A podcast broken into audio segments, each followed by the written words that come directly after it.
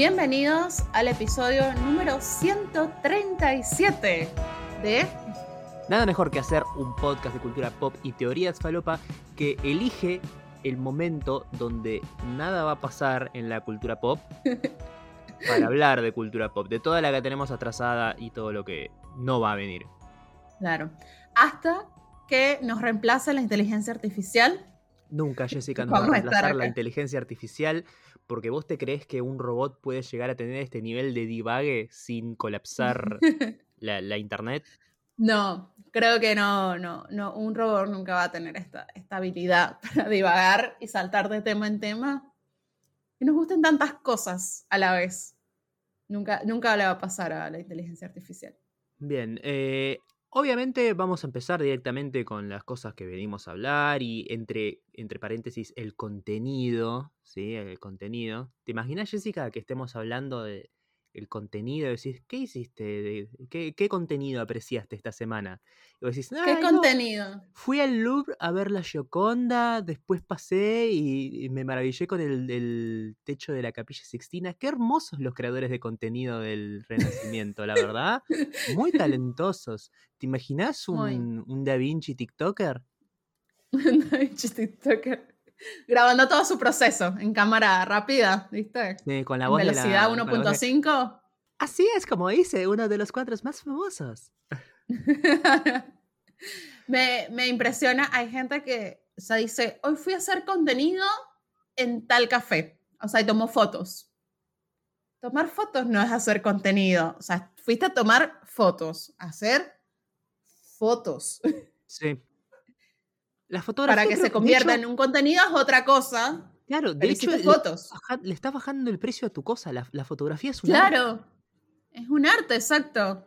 Le estás bajando el precio y contenido es otra cosa. Contenido es cuando la pones dentro de un contexto, haces una historia, cuentas una Claro, historia. Contenido son no las sé. fotos de mi viaje a, a Cataratas, ¿sí? O las de mi Y ni cumpleaños. siquiera, porque tiene que haber como algo que hile a esas fotos. Si tú agarras esas fotos y las pones, no sé, en unas diapositivas, donde vas a ir narrando todo tu viaje, te digo, bueno, hiciste un contenido, ¿no?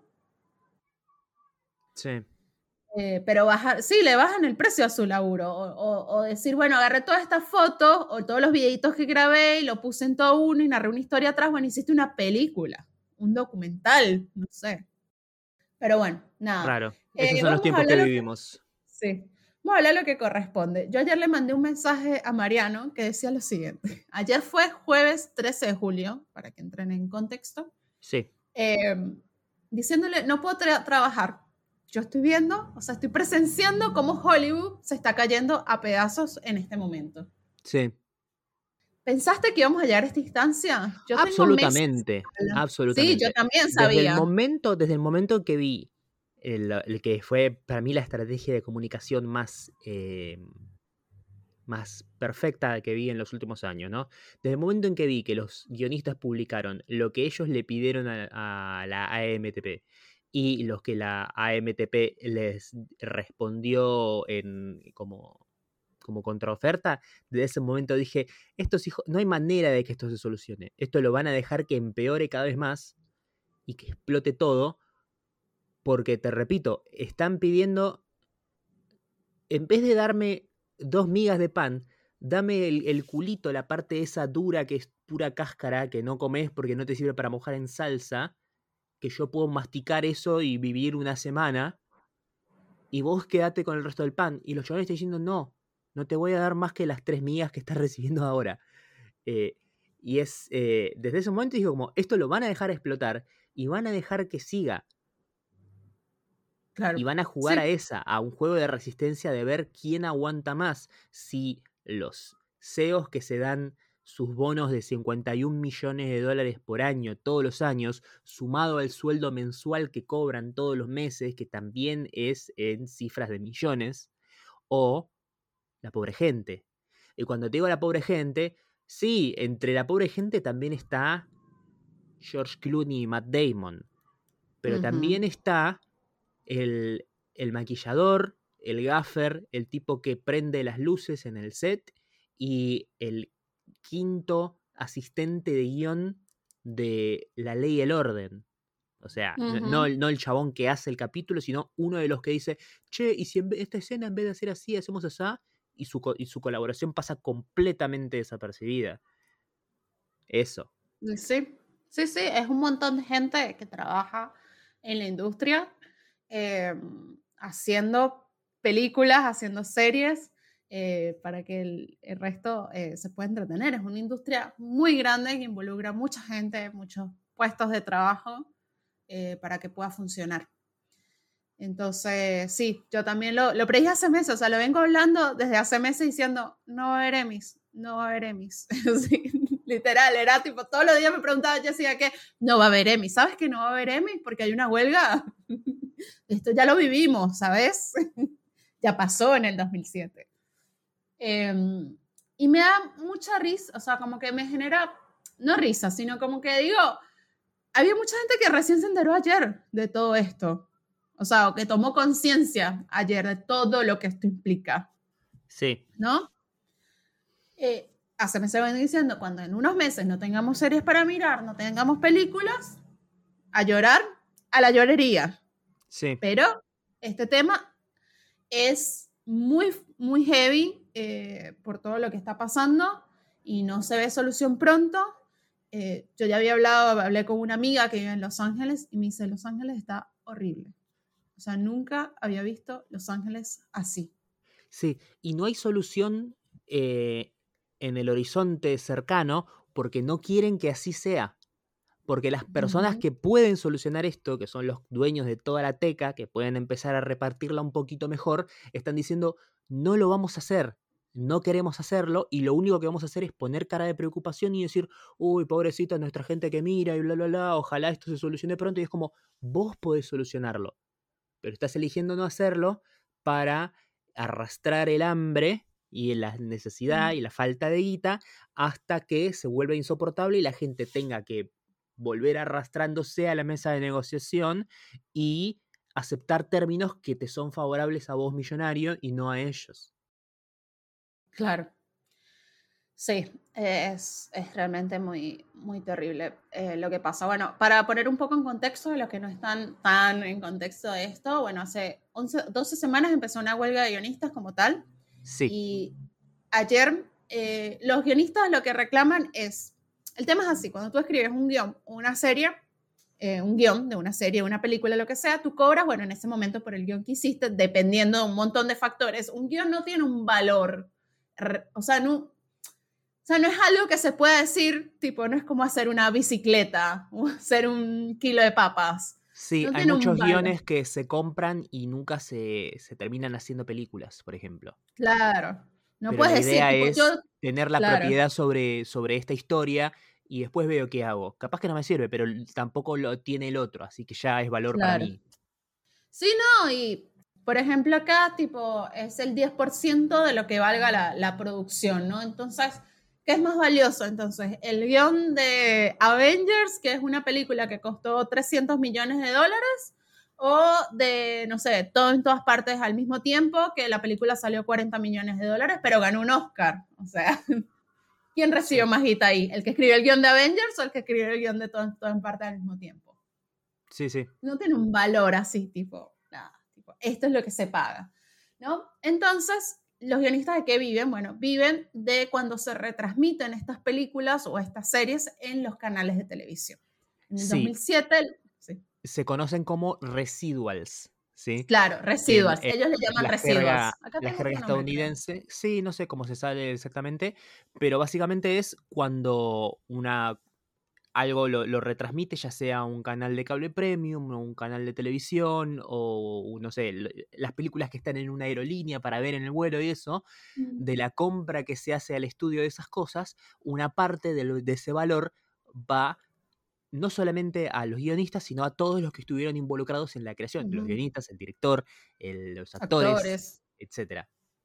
Sí, exactamente.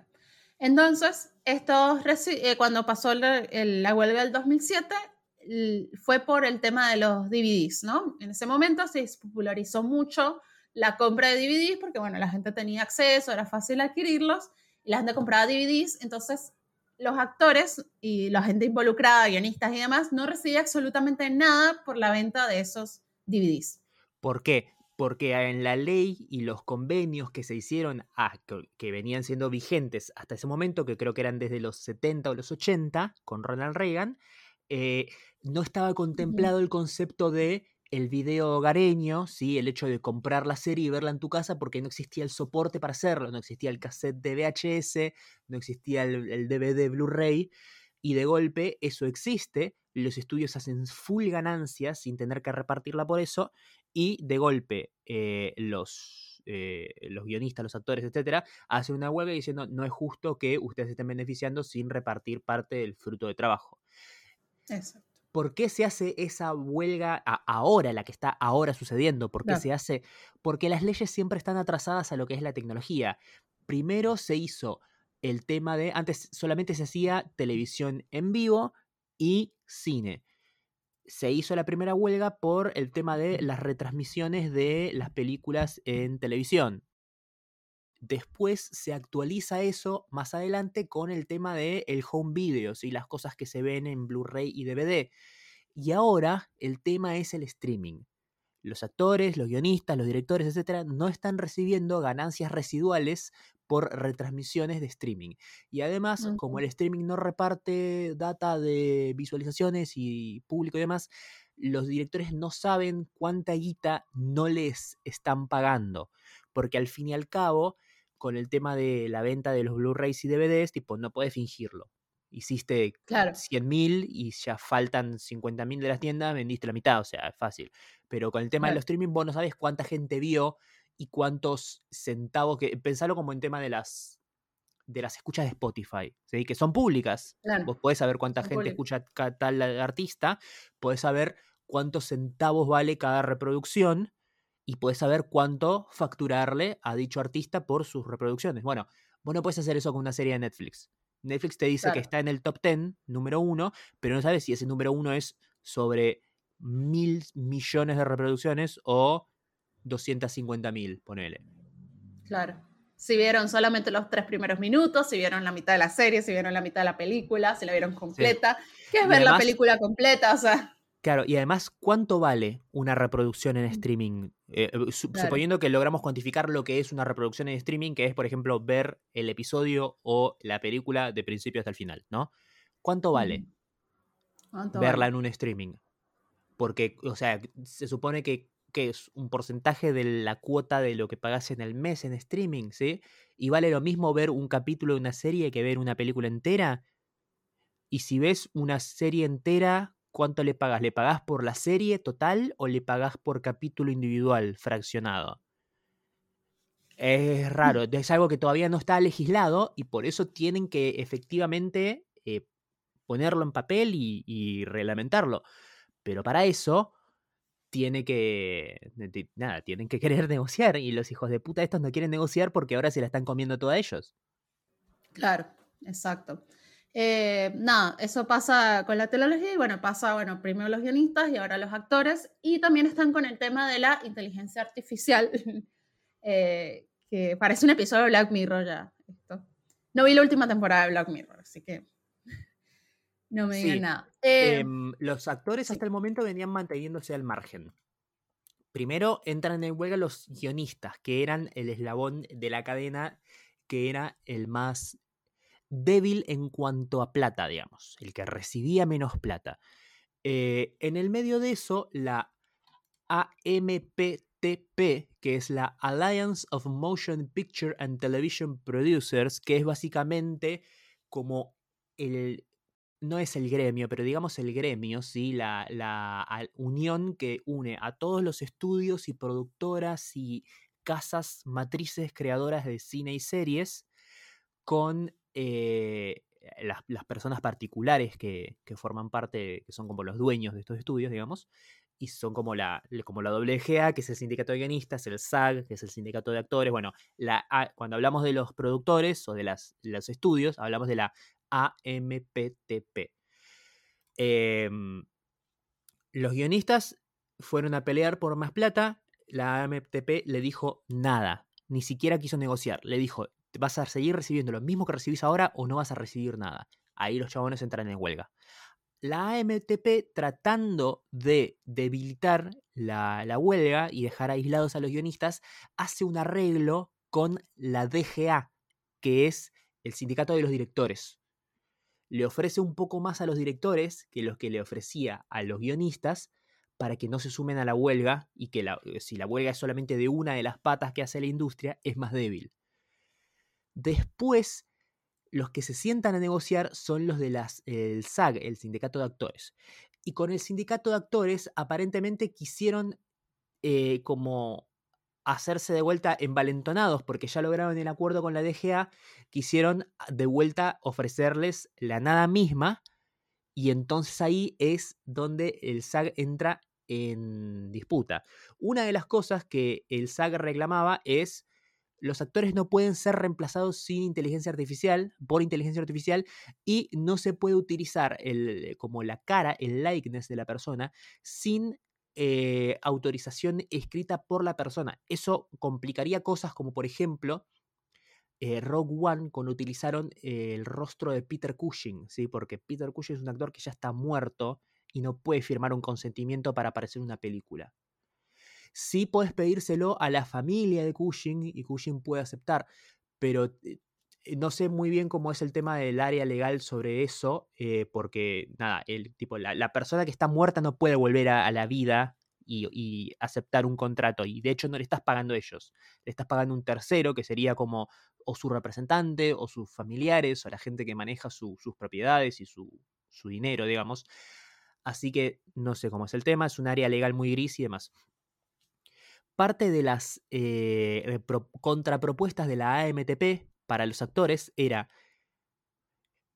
los actores de fondo, ¿sí? los, los extras que forman parte de todas las producciones, que eh, dentro de los contratos que hay para eh, que formen parte de las cosas, eh, que se escanee sus caras y sus cuerpos para guardarlos en una base de datos de inteligencia artificial y poder usarlos a perpetuidad.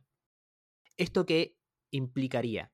que un actor de fondo, un extra, ¿sí? las personas más bajas de, categoría más baja dentro de los actores, ¿sí? no estamos hablando de, otra vez, George Clooney, Matt Damon, Tom Cruise, Chris Pratt, no, los extras que vayan y laburen un día, que les roben su imagen y después puedan usarla gratis para siempre.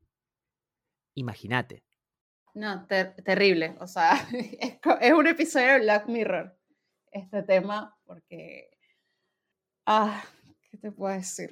Y además entiendo que dicen, no, estamos usando, estamos usando inteligencia artificial para abaratar costos porque necesitamos repuntar la industria y bla, bla, bla, y es todo tan terrible y se va toda la mierda. Y yo te creería eso, porque primero venimos de una pandemia donde estuvo todo frenado, y yo te lo creería, si no fuera porque vos te estás pagando un sueldo de 30 millones de dólares todos los meses, 12 meses del año, y al final del año, si lograste los bonos de productividad o hubo más gente que se sumó a tu streaming o, lograste los objetivos que se pusieron en la mesa ejecutiva del año, te das un bono extra de 50 millones más sobre todos los millones que cobraste todos los meses durante el año. O sea, no es que no hay plata. Hay plata. Vos te la estás comiendo toda, hijo de puta. Claro, por eso no, no se puede ser tipo consciente de esto estamos viendo. Además, esto es súper histórico, no pasaba desde hace 60 años que se unieran todos los sindicatos a hacer huelga al mismo momento. En, lo pongo en términos que son más fáciles de, mm, de, entender para la gente y que te da un poco más de... Porque cuando hablamos de esa cantidad de guita, es guita que nunca nadie de nosotros va a tener jamás y es difícil de cuantificar.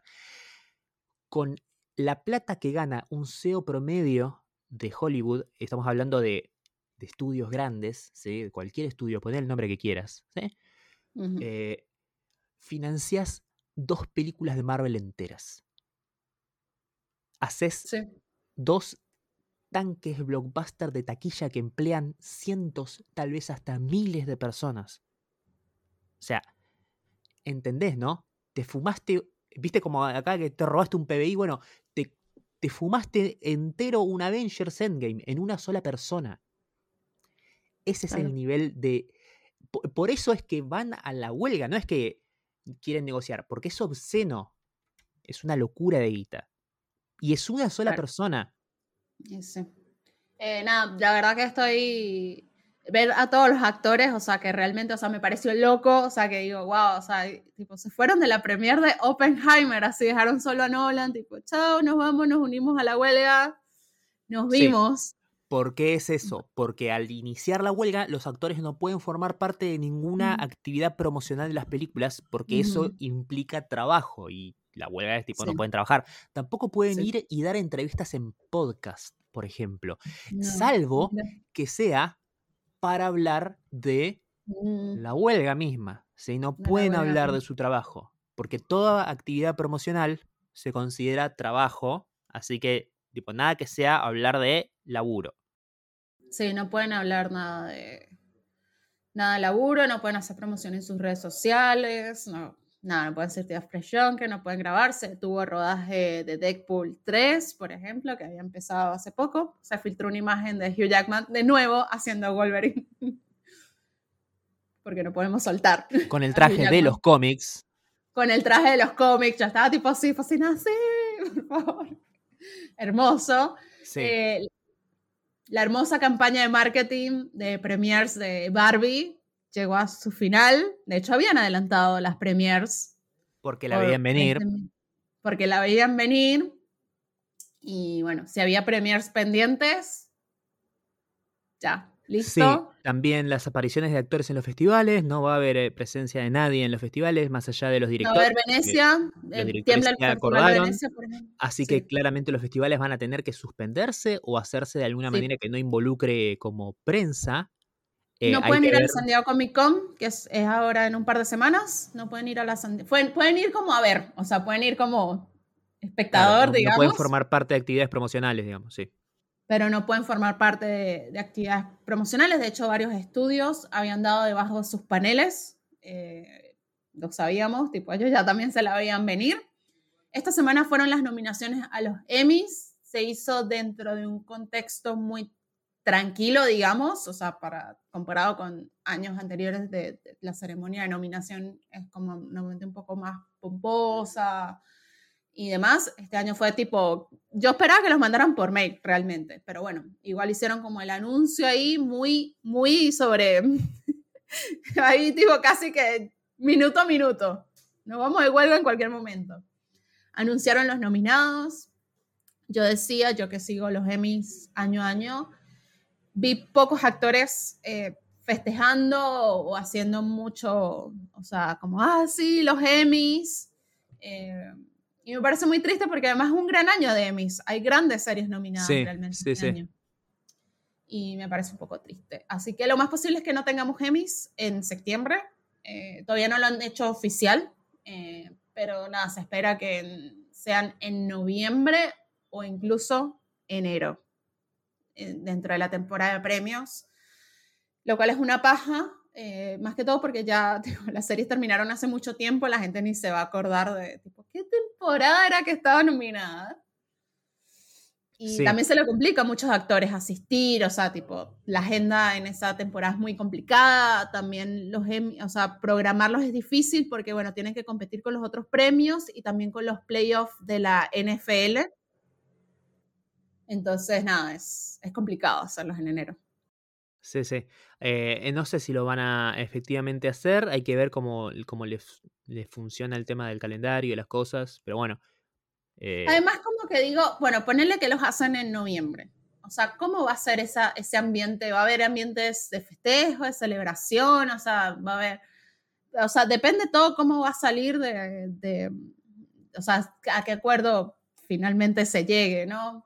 Para que los actores estén como, bueno, ¿estamos festejando la televisión o no? O sea, Sí. ¿cuál, cuál es el ambiente? Porque si se hubiesen hecho hace, o sea, la semana pasada, ponele, los hemos licenciado la semana pasada, hace dos semanas, yo me imagino esos discursos, o sea, de Sí. agradecimiento, hubiesen sido todo sobre la huelga, sobre todo, todo sobre el momento, o sea, nada, ¿qué va a pasar?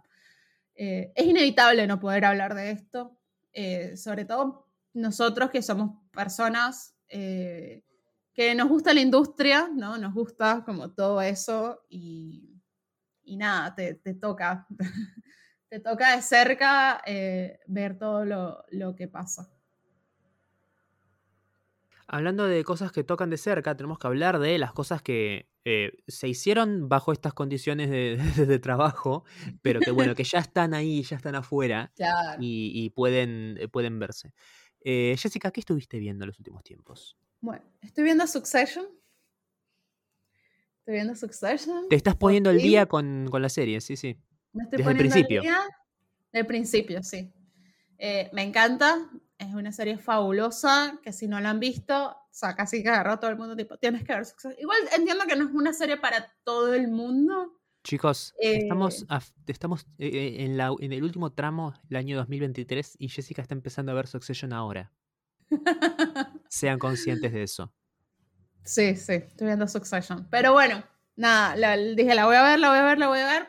Agradezco, le, le contaba a Mariano antes que agradezco verla como en esta etapa de mi vida, eh, eh, porque creo que la estoy disfrutando más, inclusive. Obviamente hay un montón de spoilers que, que ya tengo, así que bueno, nada. Pero nada, me gusta mucho, cada personaje está muy bien construido, los diálogos son impresionantes, impresionantes los mejores diálogos ever, creo que, que son.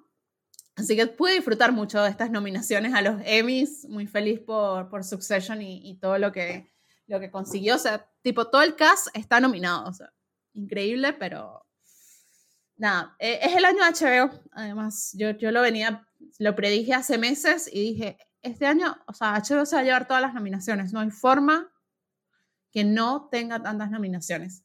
Había mucha competencia, de hecho, hubo un montón de actores que quedaron afuera que lo remerecían. Por ejemplo, mucha gente está triste por Elizabeth Olsen, que no consiguió la nominación por la miniserie de Love and Death. Y sí lo consiguió Jesse Plemons, por ejemplo. Sí, Que ni siquiera lo usaron nunca en el póster. O sea, ya va, yo no vi Love and Death. Ojo, no la vi. yo tampoco. Yo me vine a enterar ahora que él salía en la serie. Sí, o sea, sé que, de qué trata la serie, pero no, no vi la serie. siempre fueron en la comunicación y en el marketing con Elizabeth Olsen. O sea, siempre iban con ella, a full. Y el que no miras a Jesse Plemons, mira vos. Para que tú veas.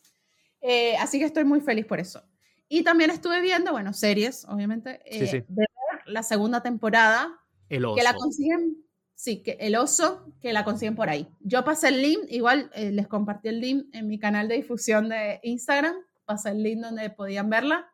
Porque le los genios, los genios de ¡Ah! Disney slash Star Plus. Son unos hijos de puta. La serie estrenó entera hace cuánto, dos semanas, una semana. Dos semanas. hace dos, dos semanas. Y recién la van a publicar, ¿cuándo? El 23 de agosto. Dentro de más de un mes. Sí, o sea, todavía, o sea, la estrenaron, estrenó el 21 en Estados Unidos y dos meses después la traen acá. Yo entiendo que ese lujo vos podés dártelo con una película, si sos una distribuidora, porque al fin y al cabo hay veces que la gente no es que le da lo mismo verlo. Lo estás viendo en una sala grande, con una silla cómoda, con un sonido de la puta madre, con un pochoclo. ¿sí?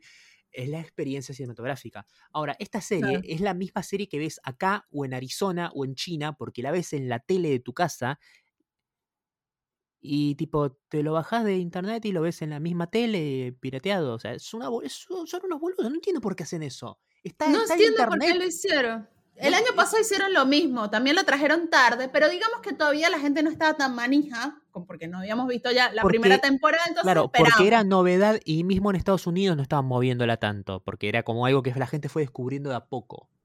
Claro.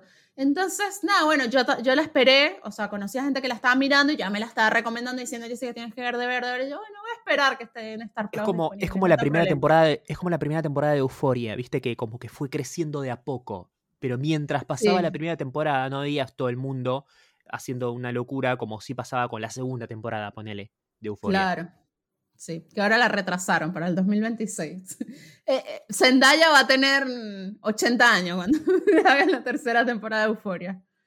Más o menos. Bueno, y nada, eh, vi la segunda temporada de The Bear. Maravillosa, maravillosa, maravillosa. O sea, si la primera es maravillosa, la segunda, o sea, dijeron, ahora tenemos guita, ahora tenemos plata, vamos a invertirla como corresponde. Tienen unos actores invitados que algunos ya sabíamos porque lo habían ido diciendo, Bob Odenkirk y demás, pero, o sea, hubo una invitada que yo me quedé así, o sea, la, la, boca, o sea, me hizo de, de acá a, no sé, a la Patagonia me llegó la mandíbula, quedé así. Mariano no sé si la vio. No, no, no, todavía, no, todavía no la empecé. Todavía bueno, empecé. Entonces no, no te puedo, no puedo spoilear quién es la es invitada, a menos que te lo hayas spoileado en internet. No tengo ni puta idea, solamente sé los que ya se sabía. Los que ya se sabían. Bueno, buenísimo, nada. Eh, de verdad que está buenísima la segunda temporada. Le rezo, le rezo. El episodio 6 es excelente y el 7 es aún mejor. O sea, el 7, ese episodio, el año que viene, en los próximos Emmys, si sigue existiendo industria, eh, ese episodio va a estar nominado al Emmy y va a ganar el Emmy. así, lo digo. Predigo esto. Lo que me incomoda con The Bear es que sigan diciendo que es una comedia. O sea, que esté nominado. O sea, no es que dicen que es una comedia. El tema es que está en comedia porque tiene la duración de 30 minutos. Entonces entra en, el, en la categoría comedia pero no es una comedia. Vos viste la primera temporada, Mariano, no es una sí, comedia. No es una comedia. no, una comedia, tío. Está hablando sobre la depresión, gente que se suicida. Digo, oh, cómo me, me, morí de risa, la verdad que muerta de risa estaba con, la serie, con esos, con esos temas. Y hay un episodio en la segunda que dura más de media hora. Yo digo que quizás ese episodio lo hicieron así de largo para que así se puedan meter en la categoría de drama el próximo año en vez de comedia. No lo sé, no sé si va a pasar. Pero nada, si no vieron todavía la primera temporada, véanla y si vieron, y nada. La segunda, si la quieren buscar por ahí, o si no, bueno, el 23 de agosto va a estar en, en, Star Plus, tipo, no me acordaba. Lo que sí está en Disney Plus hoy disponible es Chueco, que Mariano ya es el primer fan de Chueco. Sí. Nunca, nunca un producto en una plataforma eh, para niños eh, fue hecho más para adultos de 35 años para que lo vean drogados. Drogados, sí. Real, o sea. tipo, palopa. Mal. Ay, Dios. Eh, bueno, hoy está disponible. Yo lo voy a ver. Yo sí me voy a tirar. Si yo no digo, no admito si me va a drogar o no. No sé. Se los dejo a su imaginación si, eh, algún, si algún no argentino llega a verlo y descubre el concepto, descubre a Darío Barassi como concepto. Igual está hecho para México eso. no sé qué carajo hace Barassi. Que no, no soy así. Yo no, no, no, puedo hablar por la totalidad de un país de 40 millones de, habitantes, pero yo no soy así. Ya va, Barassi tiene sus fans. Hay gente que ama a Barassi. Sí. Y hay gente que quiera que vuelvan los militares acá en Argentina, Jessica. sí, también. Bueno, nada, eh, nada, eso es lo que yo estuve viendo. El martes voy a ver Barbie. ¡Ay, qué emoción! Voy a ver Barbie. Qué bien. Mariano la ve el lunes. Yo la veo el lunes, sí. ¡Ah! Y el martes ves Oppenheimer. Eh, va a ser el Barbieheimer. Vamos a hacer ahí la, la, cruza. Cuando vos estás viendo Barbie, yo estoy viendo Oppenheimer en IMAX. sí. Y yo salgo así, tipo, todas, tipo, I'm a Barbie girl. Y Mariano así, tipo, la bomba atómica. Sí.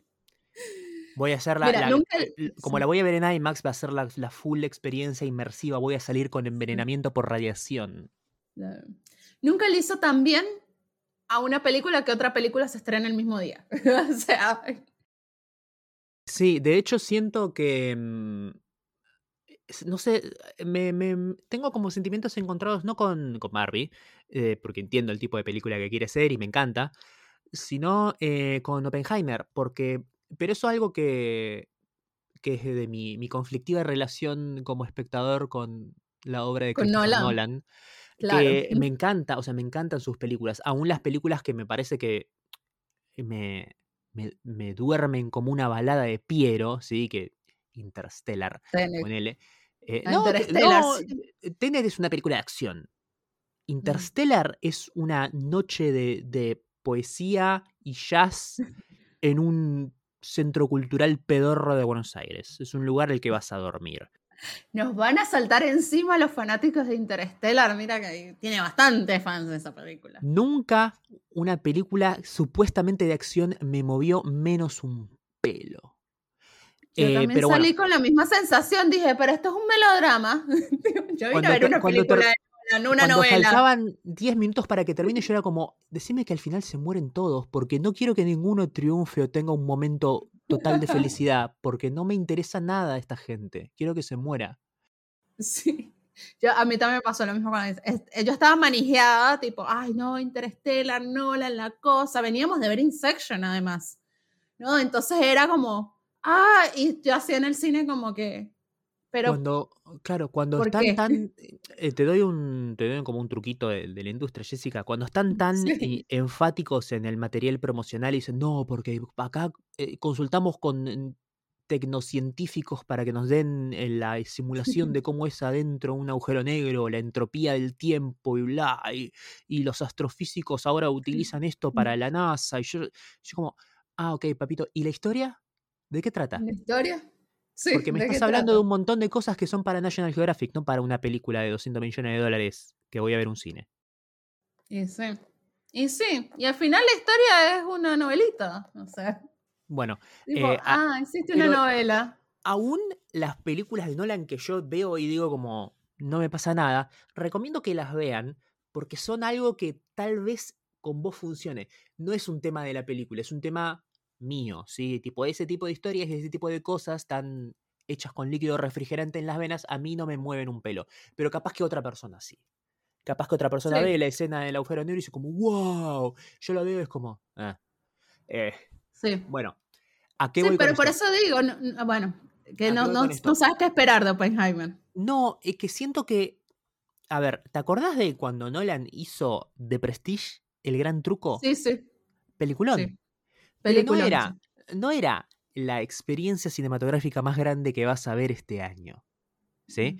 De golpe Nolan hace Inception, que es un una, una gran película de ciencia ficción y de acción, hace tres películas de Batman, y de golpe la gente cree que es Michael Bay. Cree que es Michael Bay con un secundario completo. ¿Sí? Claro. Y Nolan no es un tipo. La gente, Nolan- la gente, tom- ya va, la gente después de Inception hay un fandom que eh, la convirtió, en su, convirtió a Nolan en su personalidad cinéfila. convirtió a Nolan en su personalidad y se imaginó que es un director que toda la vida hizo cosas como esa. Y no es un director que toda la vida hizo como esa. La primera película de Nolan es tal vez su más eh, clara demostración de lo que le gusta hacer al chabón, que le gusta hacer historias que son bastante tradicionales, pero romper un poco con las reglas cinematográficas o, o las convenciones del género, que es el caso de Memento. Memento es un policial súper plano y normalito, pero de golpe lo contamos fuera de orden y la cabeza te hace... ¿Viste? Si, si viste Claro. solamente tres películas en tu vida, pero bueno. Pero es algo que rompe con algunas convencionalidades, digamos. Eh, Inception es cualquier película de acción de mierda que puedes ver, pero de golpe hacen con todo ese juego de mm, estamos en un sueño y la sur- surrealismo, pero hasta ahí nomás, y es medio así rarito. Eh, y qué sé yo, a mí me parece que es, a él le sirve más hacer películas que en- desde un punto de vista comercial, si se quiere, o de promoción, juegan en una escala más baja, como es Memento, como es El Gran Truco, que hacer Inception. ¿Por qué? Porque por un lado tenés las de Batman, que se venden solas porque son las de Batman, no son las de Nolan, son las de Batman. Después tenés Inception, que es para mí su mejor, su mejor gran película, o su mejor película grande, si querés. Y después tenés Interstellar, que es una charla de astrofísica en la facultad de la UBA, con Matthew McConaughey. Y después tenés Dunkirk, que es la película de la Segunda Guerra Mundial. Y yo cuando entro a ver una película de la Segunda Guerra Mundial tengo ciertas expectativas que Dunkirk tal vez no cumplió. Porque estaba demasiado preocupada eh, tratando de hablar sobre el tiempo y la linealidad de la narración y bla. Y yo de golpe es como, otra vez me pasó lo mismo que con Interstellar. Si cae una bomba y mata a todos los soldados, me chupa un huevo. Ahora, en Rescatando al Soldado Ryan, cuando está Tom Hanks queriendo frenar el tanque con un chumbo, a mí se me salía el alma por el agujero del culo de lo emocionado que estaba. Y no puede ser que en una guerra no me preocupe quién vive o muere. Porque el tema con la guerra es que se muere gente y está mal que se muere gente. Y acá era como, ¿y? ¿Y ahora qué? Uh, el avión, le queda poco nafta al avión. Uh, qué terrible. Nada, no me pasa nada. Y creo que en parte es porque tal vez se generó esa noción de que Nolan es un director de tanques, de blockbusters, de grandes películas de super archi mega acción que tenés que ver sí o sí, como tenés que ver las de Marvel y tenés que ver las de Star Wars y tenés que ver las de Transformers y tenés que ver la de que tal vez no es de ninguna IP conocida, pero es una super mega cosa de ciencia ficción que sí como, wow, tengo que verla, qué sé yo, Dune, Blade Runner, ¿viste? Y Nolan es un tipo que hace policiales, que hizo una buena de super archi mega acción y después no hizo más de eso. Y me parece que tal vez están vendiendo. A ver, la biopic de. ¿Cómo se llamaba la que salió hace poco? Donna Summer, no, la, negra. Em, eh, Whitney Houston. De Whitney Houston, sí. De golpe no era como, tenés que ver la película, la, la biopic de Whitney Houston, porque si no te vas a cagar muriendo de lo buena que es y te la vas a perder. No, es como, es, la, es una biopic más. Y ahora está haciendo la biopic del chabón que inventó la bomba atómica y me lo están vendiendo como si fuera, este es el evento cinematográfico que vas a tener que ver en el año porque va a ser la película más importante y trascendental de la historia de la humanidad y va a ser excelente y genial y te va a volar la cabeza de lo buena que es y es como, es la historia del chabón que inventó la bomba atómica. sí, total. O sea, ¿me entendés lo que te digo? Sí que yo entiendo que, por un lado, tenés Misión Imposible, que es una super mega aventura de super acción, que es la séptima entrega de una saga que ya sabés lo que te da, todo lo que quieras. Después tenés Barbie, que Barbie, mal que mal, es Transformers fusionado con legalmente Rubria en una, en una, en una licuadora, porque es un tanque basado en una propiedad intelectual universal conocida en todo el mundo, hecha para vender juguetes, que apela a la sensibilidad de la mujer y además está hecha en clave de comedia para toda la familia. A pesar de que obviamente dicen que tiene cosas que son más para adultos, pero vos podés llevar a tu vos podés llevar a tu hija y no va a haber un pito, si a eso voy. Claro o una cabeza que explota, ¿viste? Cosas que no, pueden ver los Sí, pero capaz toquen temas que capaz, o sea, un niño no. Está bien, pero los nenes van a ver la película y a los 45 minutos si se aburren empiezan a correr por el pasillo. A eso voy. ¿sí? Vos podés llevar un nene a ver Barbie, sí, podés llevar un nene a ver Barbie. Podés llevar un nene a ver Hereditary y no, porque le vas a cagar la vida a ese pobre nene. ¿sí? La va a pasar como el orto, va a haber cosas que lo van a traumar de por vida, ¿sí? ¿Podés llevar un nene a ver Saló? No, no, comen caca en esa película. ¿Sí? A eso voy. Yo creo que Barbie, o sea, Barbie está vendida como, como lo que es totalmente, o sea, claro. Tenemos que dejar de concebir el concepto de diálogo pensado para el, el entendimiento de los adultos como cosas que no pueden ver los chicos, ¿sí? Porque al fin y al cabo, tipo, si lo ven los chicos, no lo entienden y punto. Yo cuando vi Rugrats, con 6, 7 años, hicieron el chiste ese de la ruleta rusa. Yo no sabía que verga era una ruleta rusa, ¿sí? Pero no me cagó la vida, porque no lo entendí y pasó. Y pasó. En un momento te enteraste y dijiste, ah, mira. Ah, mira, pero bueno, tipo, a eso voy. ¿Podés llevar un nene de 5 años a ver Barbie? Sí, obvio, y la va a pasar bomba porque va a haber música y colores y, y, y gente linda y ya. Y, no, va a entender todas las cosas que después vos vas a entender y vas a ser como jaja y listo.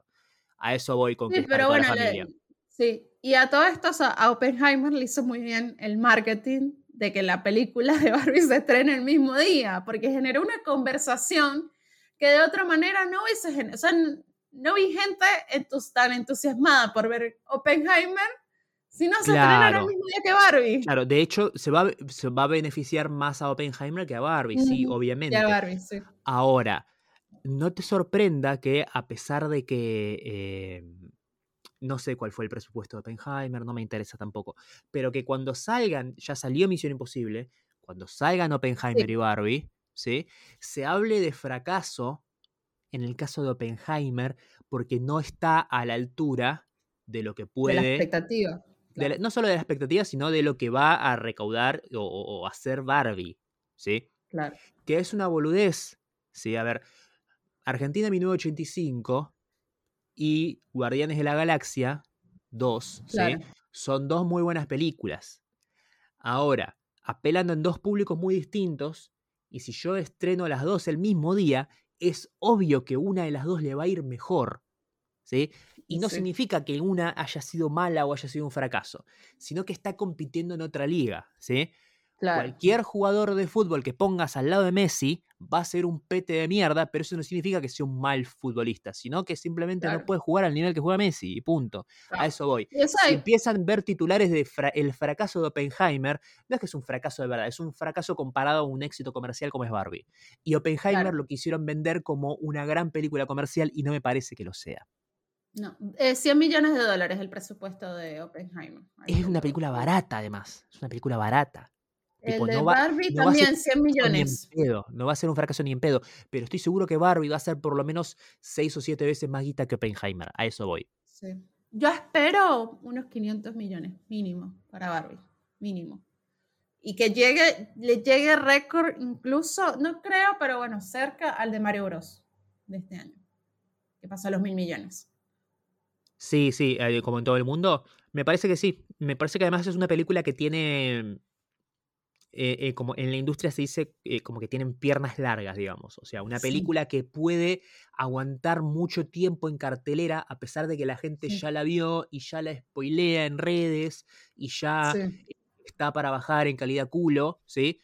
Pero la gente la va a ver múltiples veces, ponele, la vas a ver primero solo y después la vas a ver con tus amigos y después la vas a ver, eh, tipo, los amigos de unos amigos van y te dijeron, ah, ¿querés verla de vuelta? Y yo como, ah, bueno, dale. A eso voy, tipo, es, o es una es película, generacional, o sea, tipo, gen- o sea, Es generacional un y montón además- de generaciones. es un tipo de película que querés ver múltiples veces, ¿sí? Sí. Eh, eh, tipo, porque la pasás bien, de la misma manera que en su momento yo fui a ver Avengers, la primera, la fui a ver cinco veces al cine, es una locura, sí, ya sé, pero fui con cinco grupos de amigos distintos porque me gustó tanto que era como cada oportunidad que tenía de ir a verla al cine la iba a ver igual. Eh, a eso hablamos de cuando hablamos de una película de piernas largas, una película que se sostiene en el tiempo y que el público sigue eligiendo eh, para ver más de una vez. Sí, yo también eh, creo lo mismo. Te estaba preguntando, tipo, por ejemplo, o sea, el tema es eso, que son para targets distintos. Por ejemplo, Disney no iba a estrenar La Sirenita el mismo día que Barbie. Claro. O sea, eso, Eh, eso no se hace. Son para targets distintos y son comercialmente opuestas. A ver, Sí. una es una, una película para San Diego Comic Con y la otra es una película para Festival de Cannes. A eso voy. Sí, sí, sí. Pero bueno, nada, igual, nada, me encanta lo que se genera en, en- en redes sociales con todo este tema, es muy lindo. Eh, y está bueno, nada, o sea, al final, como dice Tom Cruise, acá me pongo la, la remera de Tom Cruise, la camiseta de él, diciendo, bueno, estas son las cosas que hace que, que el cine, el cine sea siga siendo tan, tan importante, ¿no? Esa Sí. relevancia cultural. Sí, eh, igual Tom Cruise se hace muy el, el, el salvador del cine y el ay, qué bueno que les vaya bien a todos, pero estaba poniendo el grito en el cielo porque Oppenheimer le sacaba todas las salas IMAX a la semana. Sí, Sí. así que tampoco, Tom, Oppenheimer tampoco, y Barbie, los dos, se dividen las pantallas de IMAX entre los sí, dos. tampoco, tampoco te hagas el buena onda si después te vas a poner la gorra. Claro, no estaba tipo, ay, no, no, déjenme pantallas de IMAX, a misión imposible. Ay, no importa, te amo, Tom Cruise. Te amo. Le decía, le decía Nolan, yo te fui a ver a Tenet en la pandemia, hijo de puta. Sí, sí. tipo.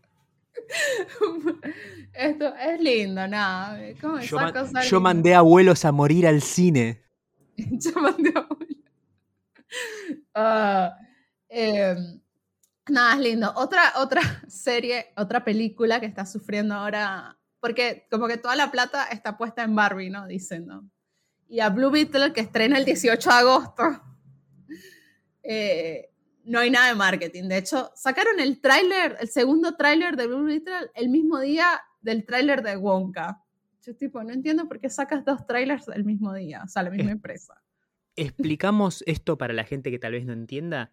Hay una película producida por Warner basada en un personaje de poco renombre de DC, se llama Blue Beetle, escarabajo azul, que va a estrenar ahora en un par de semanas. El Eh, 18 de agosto. ustedes no sabían, que DC está haciendo una película, hace años está haciendo una película de Blue Beetle y se va a estrenar ahora. Tipo, me parece que sinceramente eso, eso teniendo en cuenta cómo está hoy el estado de la prensa y del, del cine con producciones de DC, va a servir a su favor que mucha gente vaya y vea de sorpresa. Viste que a veces pasa eso, que hay gente que va al cine y no sabe qué va a ver y bueno, vamos a ver qué hay. Eh, va, no sé si eso funciona en todos lados, acá en Argentina funciona bastante. Tipo, gente que quiere ir al cine por ir al cine y elige la película ahí en el cine. Eh, y van a ver, esto, Blue Beetle? Ah, no sé, bueno, vamos a ver. que no tenés idea. Porque primero no es un personaje muy conocido, que estoy seguro que mucha gente con Marvel hizo eso, como, ¿y esto qué son los Guardianes de la Galaxia? Bueno, vamos a ver los Guardianes de la Galaxia. Al fin y al cabo de Marvel, ¿qué tan mala puede ser? Bueno, eh, tal vez eso le termina funcionando a la película, no sé. Pero últimamente, mamita, qué racha. Sí, la, sí, le ha ido bastante mal. Entonces, los fans de DC, que son bastante especiales. Los fans sí, son bastante especiales, sobre todo a la hora de pagar una entrada y ir a ver la película de los que supuestamente son fans también, ¿eh? Seamos buenos sí, entre nosotros. Sí, también. Ellos hacen todo el ruido. Son, o sea, según... son muy rápidos para hacer un hashtag, pero después a la hora de ir, porque eh, mal que mal, las fans del K-pop sí, Sam, también te hacen los hashtags plaga, pero van a comprar el disco. ¿sí? Estos hijos de puta hacen como, ay, no. Eh, Morbius, estrenen, reestrenen Morbius. Sí, no, no, Snyder Cat, Batman, ¿eh? y después las películas fracasan y es como, bueno, primero, fíjate si tal vez sos tan popular como crees, y segundo, eh, anda a ver las cosas que supuestamente te tienen que gustar. Sí. Porque las hacen para vos. Claramente no las hacen para mí, porque a mí no me gustó ninguna de las últimas. Claro, entonces como que dicen, bueno, ya que eh, Warner no está haciendo promoción de la película, vamos a hacerlo nosotros mismos. Y eh, eh, Internet está lleno de memes, comentarios en videos de TikTok también diciendo, ¿sabías que Blue Beetle estrena el 18 de agosto? Blue Beetle estrena el 18 de agosto, pero tal vez no sabes, no sé, tal cosa, pero ¿sabías que Blue estrena el 18 de agosto? O sea, hay como toda una campaña en redes que me genera mucha risa. Eh, entonces, nada, me hace recordar a Morbius, que los fans le pidieron al estudio, a Sony, que la reestrenara. Y la reestrenaron y fue un fracaso dos veces. O sea, es la única película de la historia que fracasó dos veces. Jessica, estas cosas que hacen, que es para o sea, son campañas de prensa armadas por el estudio para que después puedan escribir una gacetilla y mandársela a Deadline y Hollywood Reporter y que ellos lo publiquen como gente entusiasmada por el estreno de Blue Beetle, tipo, no existen tres en la totalidad del país, van a existir 100 en el mundo. Eh, es lo mismo que ya hicieron con Flash.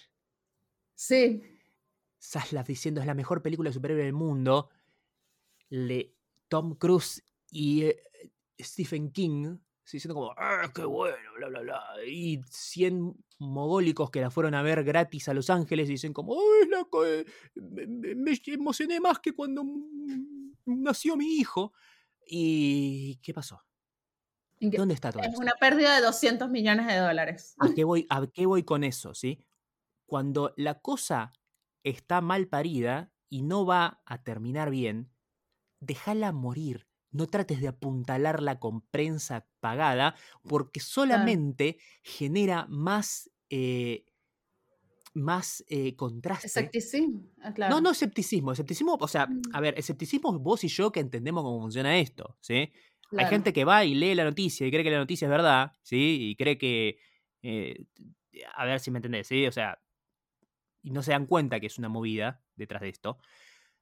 ¿A qué voy con esto? Después tenés los titulares de esto diciendo gran eh, excitación de los fanáticos por esta cosa, y después sale la cosa y fracasa, y la gente se da cuenta, che, ¿y dónde estaba, la, dónde estaba el... ¿Sí? Y le das de comer a toda la gente como nosotros, que entendemos cómo funciona la movida, como diciendo, ah, mirá, mirá, pero si veías a comerte el mundo y ser la, mejor película de superhéroe de todos los tiempos. Segundo, dejen de sacar de películas de superhéroes si se, si Yo necesito que se den cuenta de eso, que basta. perdón, perdón. Ayer salió Bob Iger en una nota que le hicieron Bob Iger, el CEO de Disney, diciendo: Tenemos que sacar el pie del acelerador de la máquina de hacer franquicias porque la gente tiene los huevos llenos. sacamos mil series en Disney Plus que la gente se las pasó por el culo y no las vio. Y ahora las películas cada vez hacen menos y menos guita. Ya tenemos tres fracasos comerciales con la marca Marvel, cosa que no pasa nunca. Hasta las peores películas de Marvel hacen guita. Y ahora, eh, Quantumania, nos las seguimos sacando adentro del orto de lo grande que fue y lo mucho que costó y lo poco que recaudó. Que tiene que decir DC que no saca series casi y que ya tiene una, dos, tres, cuatro. ¿Cuál fue la última película exitosa de DC que salió? Batman, el año pasado. Y antes de eso, Joker. Porque en el medio salió el mm. Escuadrón Suicida y medio que. Nada. No, o sea, fue un fracaso, no, pero no pasó nada. Tipo, quedó ahí. Bueno, ¿a qué voy con esto? Ya es el cuarto fracaso comercial, son todas películas de, de 180 a 200 millones, ¿sí? Ya son 800 millones que está tirando la basura y que no estás recuperando. ¿Sí? La Roca, ¿sí? Ahora La Roca están fingiendo demencia, haciendo de cuenta que no lo conocen. Bueno. Sí.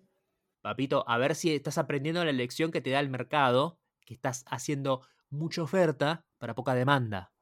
Para poca demanda, sí. Exacto. Si mismo Disney Marvel, que son los, los reyes de esto, están diciendo basta, vos, que sos un pichi que venís de atrás, querés hacer... Ah, ahora que ellos aflojan, nosotros entramos. No, ellos están aflojando porque saben que no hay más gente que quiera ver eso y necesitan espaciar las cosas para que vuelvan a ser especiales y el público no, no tenga que elegir, eh, se divida entre 10 opciones, sino que se concentra en 3. Exacto. Es tan simple. Antes em Marvel sacaba por año dos películas. Tres máximo. Y ya está. Ahora estaban sacando como cinco por año y tres series en el medio. O a veces sacaban tres películas y cinco series. Y ya te llenan los huevos. Porque también hay. Pensá la gente que, em, que, vio la primera Iron Man, ¿sí? Con 15 años y flasheó, ¿sí? Ahora ya tiene 30, loco. Ya está. Hay algunos que crecieron. Hay algunos que no, obviamente, pero bueno. Hay, público que eventualmente perdés. Sí. Sí, que está interesado en otras cosas, que se pone a mirar Succession, por ejemplo. sí, y tenés, y tenés otras cosas que, otros estímulos. Claro, y tenés nenes que son fanáticos y aman y se disfrazan de Iron Man y les encanta Iron Man y el Capitán América y Thor y Hulk, ¿sí? Pero, ¿ahora qué les das? Shang-Chi y los Eternals. Y yo no veo muchos nenes disfrazados de Shang-Chi por la calle. ¿Qué quiere que te diga? No, Sigo viendo sigo viendo, voy al supermercado y sigo viendo los pijamitas de Capitán América, pero yo no, veo los pijamitas de Shang-Chi. Claro, sí. ¿Qué quiere que te diga? Eh, no, es un cambio de, mercado, de paradigma. Bueno, ahora quieren hacer películas de videojuegos con el, éxito de Mario Bros. El éxito, eh, también, cuidado con esa, porque no todas las películas de videojuegos, o sea, Mario Bros es la primera película de juego que realmente es súper exitosa. Después Sonic. A ver, no estoy diciendo que esté. Sí, no estoy diciendo que esté mal. Yo estoy, que, hayas encontrado una vaca que mm. te da leche de oro y la quieras ordeñar. No está mal, ordeñala todo lo que quieras, pero trata de que no se muera. ¿Sí? Porque si mm. vos la, la, la, la, haces laburar y laburar y laburar hasta que no da más y se acaba muriendo, te vas a quedar sin nada. ¿Sí? Es el chiste, la, la gallina del huevo de oro, tipo, tenés que dejarla descansar cada tanto. Bueno, es eso mismo. Ahora, si vos me das productos de la calidad de Spider-Man Across the Spider-Verse todo el tiempo, el público no se va a quejar. Porque esa película es una puta obra maestra y me encanta. Y vos ves la primera y decís como, ah, la mierda, qué buena que es. Y decís tipo, la segunda seguramente va a ser exactamente igual y listo. Y no, estos hijos de puta hacen más y mejor. Y no entiendo. O sea, sí, para mí sí, obvio. Esa película, la, primera Spider-Man salió creo que en el 2017, esta sale en 2023. Hay seis años en el medio en el que pueden laburarla y refinarla y sacar la mejor versión posible. Y bueno, empiecen a pensar tal vez la manera de hacer eso. Piensen en Avatar, ¿sí? Salió la primera, rompió todo, fue un exitazo. Pasaron 10 años. salió la primera. Claro. Eh, la primera Spider-Verse. Sí. sí. Bueno, la primera Avatar 2018. salió. 2018. Bueno. 2018 acá estrenó años. primeros días de enero del Cinco años en el medio, exitazo. Eh, Avatar salió de primera, explotó todo, rompió todo. Pasaron 10 años para que salga la segunda y la segunda le fue, si no igual de bien, mejor que la primera. Bueno, aprendan la lección, hermano. No es tan difícil. De James Cameron. Ser como James Cameron. Ay, qué pena, dejamos de grabar y no pudimos hablar de lo, del submarino. sí, lo del submarino. No pudimos hablar de. No pudimos hablar de The Idol, la serie que nadie. No pudimos hablar de. Hay que, si tienen la oportunidad de ver The Idol, desaprovechenla. Si tienen la oportunidad de ver And Just Like That, desaprovechenla. es lo único que voy a decir. Yo solo voy a decir una cosa, ¿sí?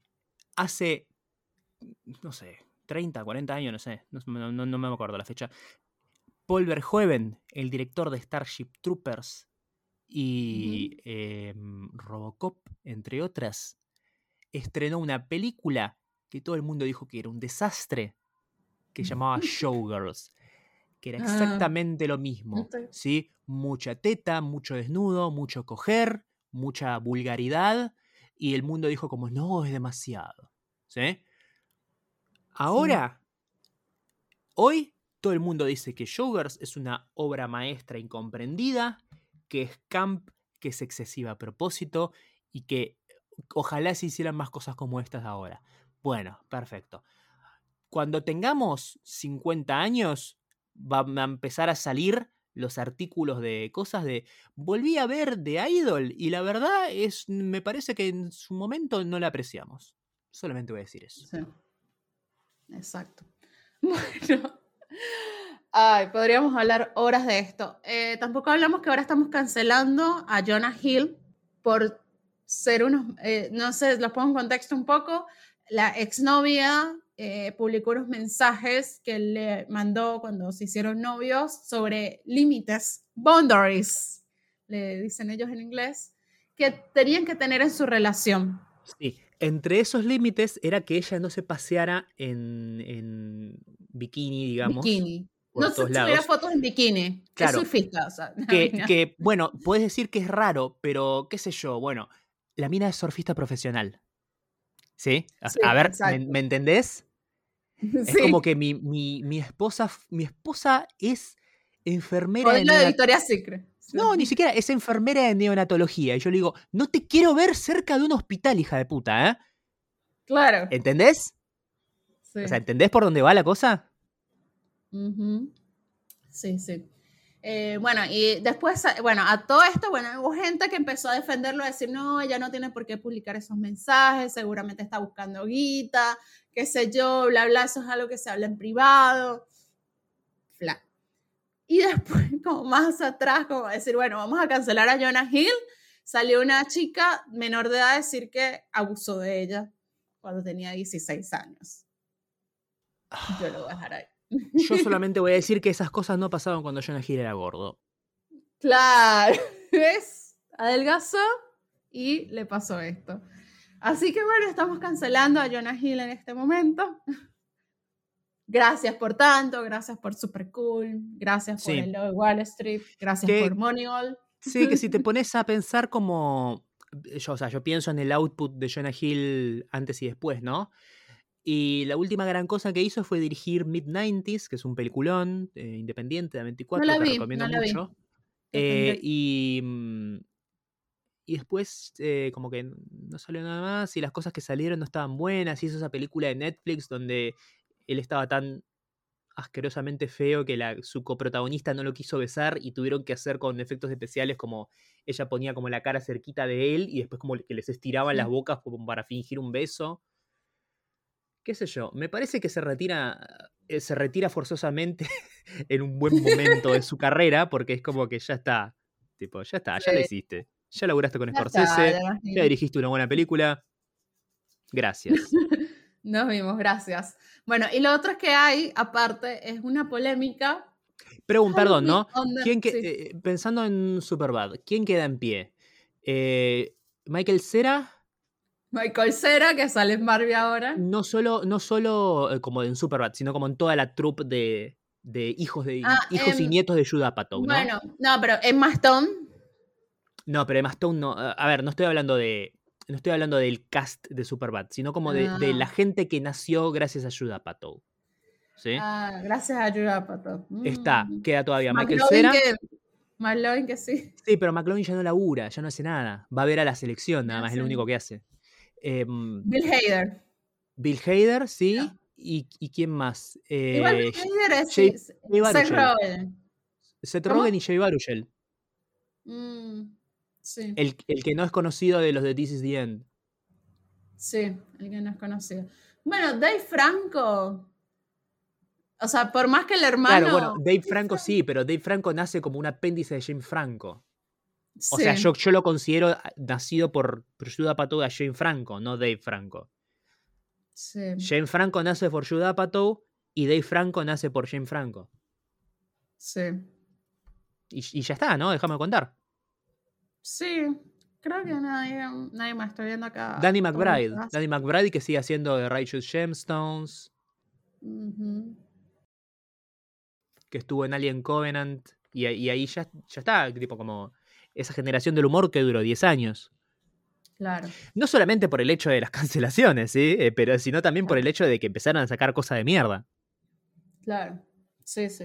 Bill Hader es el único acá y porque realmente él es más Saturday Night Live. O sea, Sí, es verdad. Él fue un colaborador de Judd Apatow, no fue uno de sus hijos. claro, o sea, Bill Hader es hijo de Saturday Night Live. Así que te quiero mucho, Bill Hader.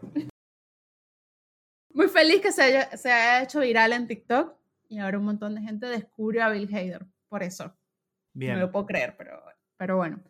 Nada. em, eh, ¿Qué iba a decir yo? Bueno, ah, hay un tema, una polémica, que esta no te la había contado igual. A ver si tú tienes más data. Hay una película que se llama The Zone of Freedom, que es de Jim Ah, sí, sí, sí, sí. Y hay un montón de gente que está vuelta loca diciendo que Hollywood no quiere que esa película se pase. es- o, sea, se- o sea, como que se hable de esa película porque trata sobre pedofilia y un montón de cosas. Entonces, como Hollywood es todo judío y todos son Jessica. abusadores. Y Mel Gibson le está haciendo publicidad a la película. O Jessica. sea, y no sé, todo muy Jessica. extraño. ¿Qué? ¿Qué tan familiarizada estás con el concepto de QAnon? Q Poco, pero- anónimo. Sí, sí, Q anónimo, sí. Sí, QAnon. Sí. ¿Qué tan familiarizada estás con eso? Un poco, Cero. pero bueno. Después te voy a pasar un link de YouTube. Pero básicamente, QAnon es un fenómeno del Internet que surgió de los círculos de la ultra archi mega derecha más rancia posible, o sea, Donald Trump en el poder, Sí. que básicamente lo que dice es que del otro lado, es decir, del lado de los republicanos o abro comillas, la izquierda, cierro comillas, o el centro, o todo lo que no sea hay que matar a todos los negros y los judíos porque solamente los blancos eh, vamos a ser reemplazados si el mundo sigue siendo una cosa globalizada y todos los negros tienen que vivir en África y todos los chinos tienen que vivir en Asia. Eh, eso, ¿sí?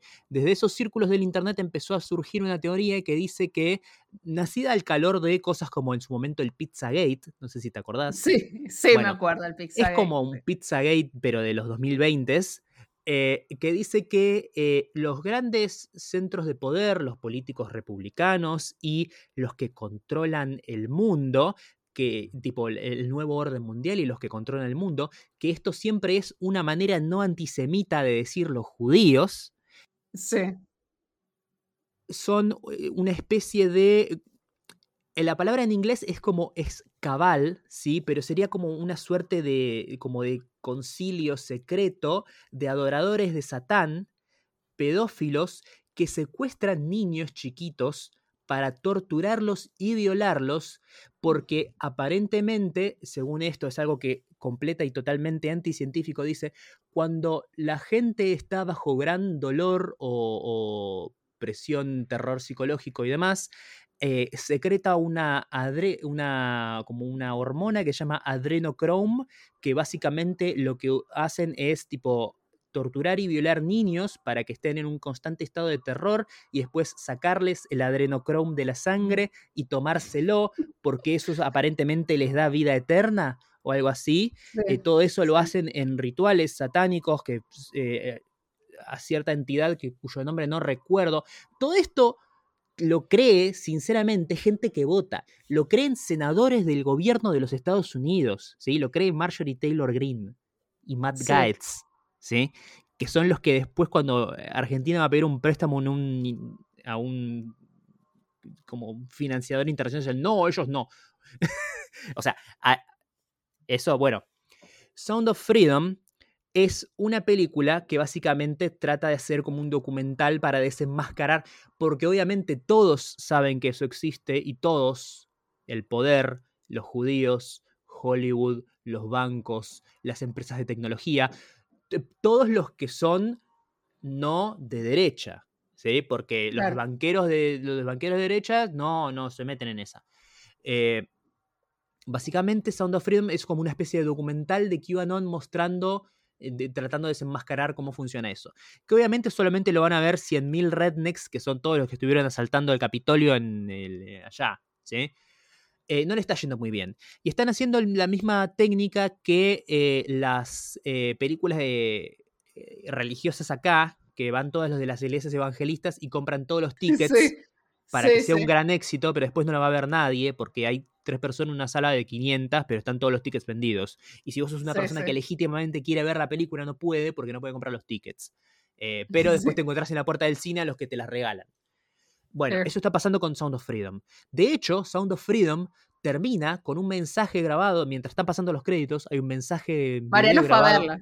No, no, todo esto lo, me lo enteré por la prensa. Eh, no van a estrenar esta mierda acá. Eh, ¿qué, ¿qué, la van a ver? ¿Los votantes de mi ley? ¿3% en Tucumán?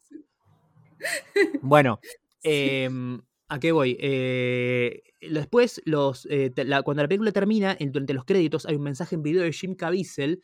Eh, Jim Caviezel también, alguien que cayó en ese agujero de la ultraderecha y por si se preguntaban por qué no estaba trabajando mucho después de Person of Interest. Em, un mensaje de Jim Caviezel diciendo a la gente que para como eh, propagar el mensaje y la, verdad que ellos están mostrando en esta película, traten de comprar todas las entradas posibles y se las den a sus amigos. Porque tal vez tu amigo piensa que no, que esta es una cosa peligrosa de gente racista y mala, pero no, nosotros acá lo único que queremos es mostrar la verdad y terminar con la pedofilia satánica de, Joe Biden, ¿sí? Y, mm, Así que tenés que comprar entradas y dárselas a tus amigos. Después, si tus amigos no quieren ver la película, bueno, cosa de ellos, pero vos, vos hiciste tu parte en tratar de, difundir el mensaje, de que salven a los niños. Eh, vean em, el documental de QAnon que está en HBO Max y vean el documental de Dan Olson que se llama In Search of a Flat Earth. Está para ver gratis en YouTube con subtítulos en español. Eh, porque, ¿te acordás, Jessica, que hace mucho tiempo la moda de esta gente con el cerebro cogido era el, em, el ser terraplanista? Y de golpe los terraplanistas en todo el mundo desaparecieron. Desaparecieron los terraplanistas, increíbles. ¿Te acordás? Bueno, pero viste que de golpe dejaron de estar en. ¿Sabes por qué desaparecieron? Porque se fueron todos a QAnon, Jessica. Ah, se fueron todos a QAnon. Bueno, estoy viendo cosas publicadas en Twitter, ¿no?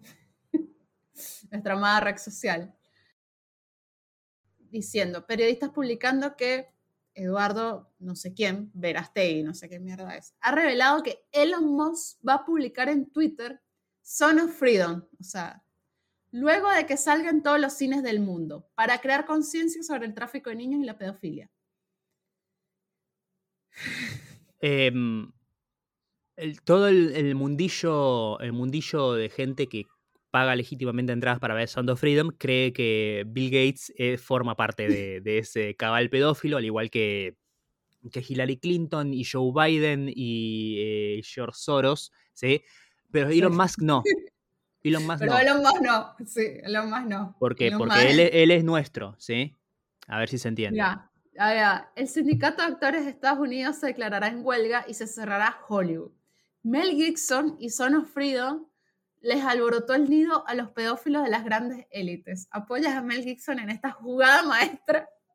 Jessica, no sé quién es la persona que estás leyendo, pero te lo pido por favor que ya mismo lo bloquees y dejes de leer las cosas que publica. porque no es cierto Jessica, Jessica, en seis meses vas a estar votando a la gente que quiere echarte del país, ¿eh? Estoy, estoy, estoy que me pongo un gorrito de... Sí, sí, sí, sí. Sí, vas a, Jessica, vas a empezar a hablar mal de los venezolanos que vienen de Argentina, te digo, ¿eh? El afamado actor Mark Wahlberg se une a Jim Caviezel y Mel Gibson tras el éxito de Son of Freedom Vos entendés, ¿no? Sí. Sí. No sé, o sea, tiene una foto de Mel Gibson con Mark Wahlberg. Dios. O sea, no, no, no entiendo. Mel Gibson viene laburando en Hollywood desde, no sé en qué año salió Arma Mortal y bla, pero él no es pedófilo. No, él no es pedófilo. Mark Wahlberg Eh. literalmente casi mata a golpes a una persona en la calle en sus años de Marky Mark porque era chino, Ah, sí. pero él no es pedófilo. Él Él es no es casi un asesino, pero no es pedófilo. ¿Cuál fue la última película de Mel Gibson? ¿Que Hasta dirigió o que hombre. protagonizó? Esa es la que dirigió, sí. Cierto. Que protagonizó fue hacer películas de acción a Rumania o todas esas mierdas que hace Steven Seagal, viste que le, le roba a gobiernos de países pobres. El otro día se había hecho viral. Ay, yo no sé, tantas cosas. Como que yo, algo con Joe Rogan y el de, gay Guy Fury. No sé. Ay, Dios. Todos, Bueno, yo quiero todos saber fueron a cuándo un es la evento. pelea. Sí, yo quiero Todos saber fueron a un evento de, de Trump y le sacaron fotos Ah. juntos por eso. Y le sacaron fotos, sí, la cosa. Yo quiero saber cuándo es la pelea de Elon Musk contra Mark Zuckerberg. O sea, me reinteresa. La deberíamos cubrir en vivo, Mariano, por favor. No va a pasar nunca, Jessica. En el Coliseo Romano la quieren hacer. Sí, justo, se los van a prestar. Yo necesito saber qué realidad. Un tipo, un tipo hizo un dibujo con tiza en una baldosa de la vereda a tres cuadras del coliseo y le metieron preso, Jessica. Se lo van a dar al reptiliano y al otro que tiene pecho de paloma para que se caguen a piña. Dejate joder. o sea, yo no puedo entender, o sea, Elon Musk publicando en Twitter. en Aclaración. Eh, reptiliano es Zuckerberg y pecho de paloma es eh, Musk. Si no saben por qué pecho de paloma, busquen sus fotos en la playa. Elon Musk publicando en Twitter que, que deberían hacer un concurso de medirse la pija y ya está. A ver quién la tenía más grande. Porque eh, esto se debe a que eh, Zuckerberg sacó una versión. Hizo lo Sí, que hace con todas sus redes sociales, que es buscar una cosa que funciona por sí sola y copiarla. y hizo una versión de Twitter justo en el momento en el que Twitter se estaba perdiendo fuego y la gente no podía leer nada porque, Más de 600 tweets. porque alguien puso un cero donde iba un 1 y se cagó el código o se olvidaron de pagar la factura de los servidores, alguna de las dos cosas. Ay, Eh, no. Jessica, veo eso Pero- y sinceramente pienso que tal vez, tipo, cuanto más guita tenés, más boludo te volvés. ¿Puede ser? Sí, sí, sí, totalmente. ¿Puede ser que No, y- Succession se haya quedado corto? Sí, se quedó corto. Sí, yo veo Succession y digo, miraos. Elon Musk. Ahí. No, eh, el coso este de Trex, o sea, la- la- el, Twitter de, el Twitter de Instagram, ¿no? Sí. Ya, de hecho, dijeron que lo sacaron anticipado y sin terminar porque querían aprovechar la, la caída de Twitter. Eh, pero hay, hay un montón de funciones que le faltan, tipo, está, está ahí. No hay hashtag, no puedes buscar nada. Y la Sí, gente. Y aparece gente que no diciendo- seguís. Sí, cuentas de memes, o sea, me cansé de. O sea, creo que por eso no entré más a Trex. yo también, yo ya no entré- quiero. sí. Di, vi dos, di dos vueltas, leí un par de cosas, puteé un poco y me fui. Sí, y la gente, o sea, la gente inocente, o sea, yo la verdad yo quisiera ser así en mi vida. O sea, es mi deseo. Yo quisiera ser una persona un poco más básica. Te das cuenta que son, perdón, eh, te das cuenta que son muy gente de Instagram, ¿no? Porque viste Sí. que hay, hay perfiles de usuarios de redes sociales. Y son gente de Instagram, ¿sí? Son gente... Son gente, no, gente de Facebook. O sea, parece el muro de Perdón, Facebook las publicaciones. La gente de Instagram, la gente de Instagram es la evolución de la gente de Facebook. Facebook, claro. O sea, es la gente que estaba en Facebook, pero que de golpe se dio cuenta que Facebook está lleno de viejas y de tías Sí. y se fue a Instagram. Pero sigue teniendo el, el mindset y el discurso de la gente de Facebook. ¿Sí? Que sí, es sí, sí. hashtag feliz jueves. Sí, real. O sea, buen día, hay una foto, un piolín. Ese, ese es el, el coso. Entonces entran a- ahí a Trex y no, la verdad que yo quiero que este sea un ambiente de Claro. paz, Y- y- amor. sí, que sí, y esto es- así, tipo, amiga, aburrido. O sea, yo quiero pelea, yo quiero sangre, Después, yo quiero eh, chisme. Claro, y después tipo vos estás eh, en, en Instagram, que es la versión aesthetic de eso, que es alguien subiendo una foto de un atardecer con el hashtag eh, vivir solo cuesta vida o algo así. Mientras acá estamos viendo en, el, en Twitter, estamos siguiendo que es la definición por penales de la final del Mundial, cagándonos de risa y puteando. Y por otro lado, hay un montón de gente agarrándose la cabeza porque eh, Rusia amenazó con atacar con bombas nucleares a Yemen y se va a ir toda la chota. Y este boludo está subiendo fotos de una hojita de, y un atardecer. Claro, yo tipo, no amiga, yo quiero, si, me vas a, si esta es tu propuesta para esta red social, te digo, va a fracasar mañana. Porque yo no me voy a meter a ver fotos de atardeceres, lo siento, lo siento. Dame contenido bueno, dame, dame sangre, dame chisme. Yo, yo quiero ese tipo, yo no entro a Twitter porque, porque quiero ver, ay, mira. Dame, dame memes hechos por gente que es genuinamente graciosa. Sí, dame memes que sean graciosos de verdad. O sea, no, no, no. O sea, la cantidad de cuentas de memes feos, chistes malos que hay en, ahí. Oh, no, no, me quería morir. La verdad que. Terrible. Fracaso. Por Dios, Elon Musk hace que Twitter funcione como la gente. Porque, o sea, Twitter es la mejor red social, Mariano. Vos lo sabes. Obvio, absolutamente. Y la prueba contundente de eso es que la compró un pelotudo que no sabe qué mierda hacer y la está rompiendo cada vez más y la gente la sigue usando. literalmente no te dejó, o sea, abrías la app y no podías leer nada. Y la gente entraba a la app para quejarse de que no podías leer nada. Porque quería leer cosas. Quería leer cosas, quiere ver cosas, quiere entrar a la app. O sea, con razón, con razón, todos los hijos que son mayores de edad de Elon no lo quieren. Cosas que solo podrías escribir en Twitter. Sí. Yo quisiera ser una persona Facebook, la verdad. Quisiera ser una persona más básica en mi vida. Ya te va a llegar, Facebook. mucho problema. Ya te va a llegar con la menopausia y la jubilación.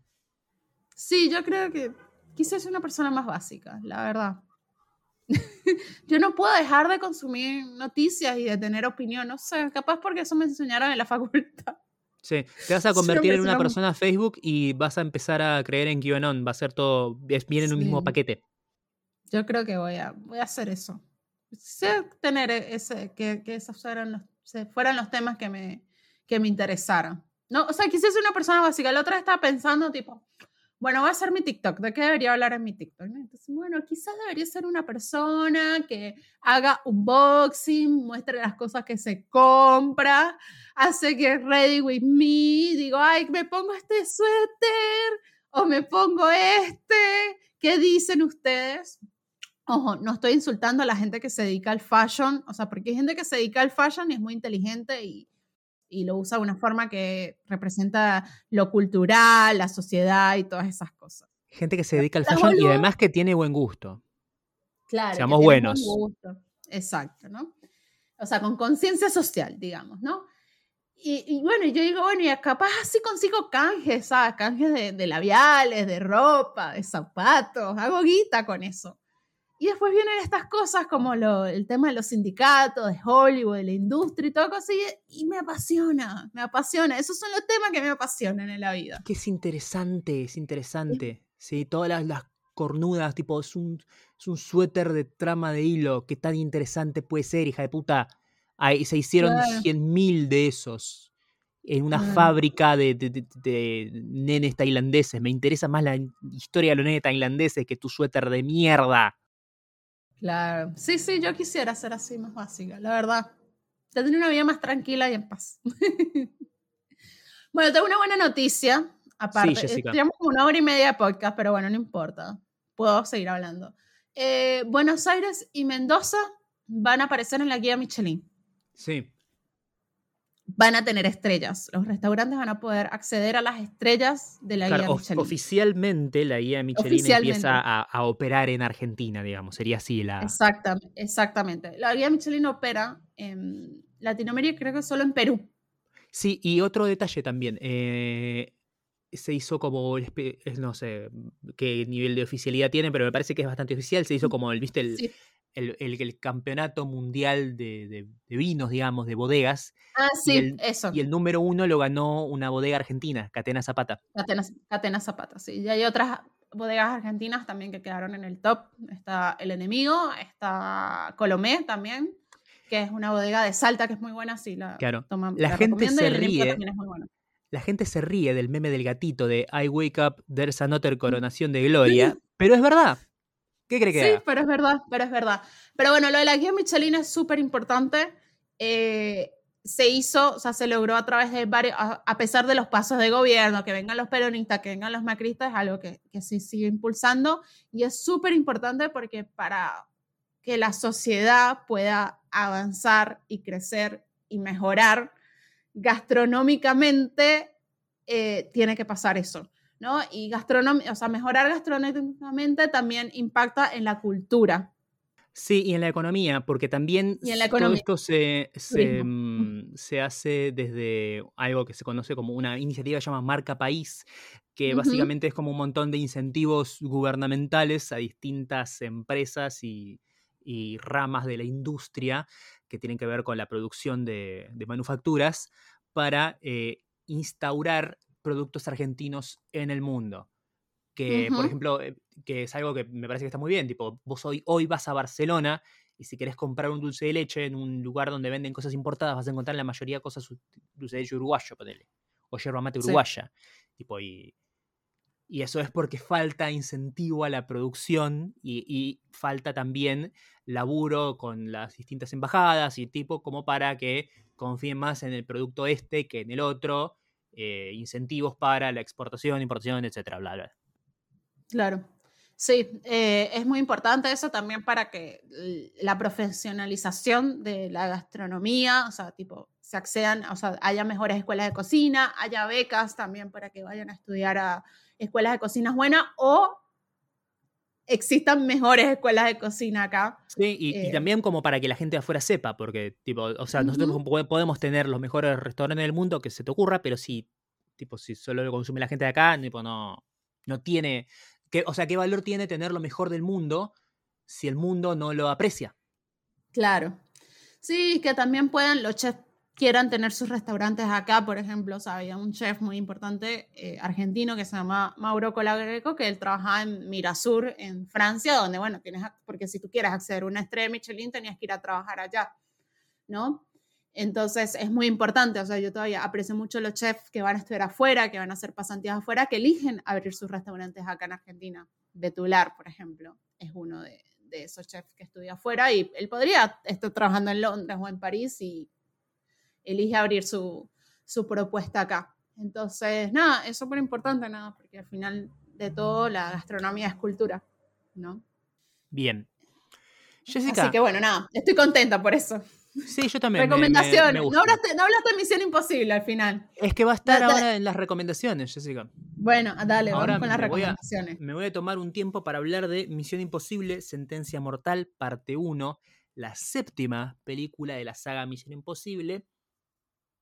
Que eh, la otra vez me, preguntaban, eh, me preguntaba Mika, tipo, vamos a ver la nueva Misión Imposible, que va a estar buenísima, te se tira de la moto ahí, bla, pero tipo, no me acuerdo nada de la anterior. Y yo por dentro decía como, sí, o sea, retoma la trama desde donde terminó la anterior y bla, pero un poco las películas de Misión Imposible funcionan en cierta manera como las películas de James Bond, ¿no? No necesitas, o sea, no es como una trama de, no es como una de, Marvel, digamos, que se conecta inmediatamente con la otra y si no viste tres películas y dos series antes no vas a entender nada de quiénes son los personajes, porque técnicamente los personajes son como no personajes, ¿sí? Ethan Hunt es como que no tiene personalidad, no tiene vida propia, su única vida es formar parte de la IMF, de la Impossible Mission Force y nada, salvar al mundo cuando aparece la oportunidad. Tipo, no hay, no hay como, entre comillas, un lore que explorar. Em, y nada, eso me gusta mucho porque es una, es una saga donde vos podés meterte donde te quieras meter y la vas a entender igual y no, no es necesario seguir una, una historia y los cambios que tienen los personajes. Los personajes son siempre los mismos. Eh, y a veces eso funciona en detrimento de ciertas eh, sagas e historias, pero en este, en este contexto me parece que todo funciona porque siempre cuando vos te metés y ves una película, lo que ves es esta única misión, este único operativo que hacen y nada más, y punto, y ahí termina. Sentencia Mortal, peliculón. Eh, tengo ciertos reparos con una cosa que hicieron que no voy a decir porque es un spoiler, pero todo lo compensa por la inclusión de un personaje nuevo, eh, interpretado por la actriz Hayley Atwell, tal vez la conozcan como la agente Carter de las películas de Marvel, o la que hizo ese episodio maravilloso de Black Mirror, en el que la mina compra el robot del marido muerto. Eh, nada, excelente. Eh, ¿No es Nebula? No, no, no. Esa es ah. Karen Gillian, la que hace ah, Nebula. Ah, sí. Hayley Atwell es la británica que eh, era la novia del Capitán América, digamos. Ah, ya, ya, ya, listo. Justo ayer vi una entrevista a la actriz de Nebula, te la va a pasar, está muy buena. O sea, es una, es, no sé si, o sea, ya la están entrevistando y el, le dicen tipo, te voy a decir lo que tienes que hacer la entrevista por, por, el, por el auricular, ¿no?